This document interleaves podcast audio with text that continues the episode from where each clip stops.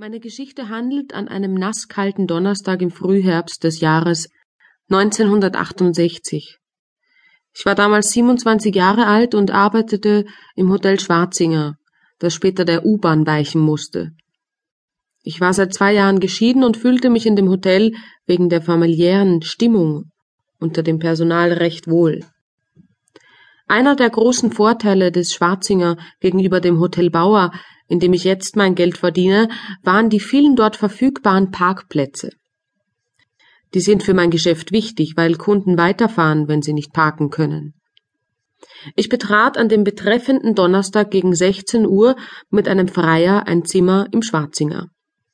Ich war etwas abwesend, denn ich hatte das Ende meiner Ehe noch nicht ganz überwunden. Ich war bei meiner Trauung erst 18 Jahre alt gewesen, und den ersten Mann vergisst man eben nicht so schnell auch wenn er noch so große Enttäuschungen gebracht hat.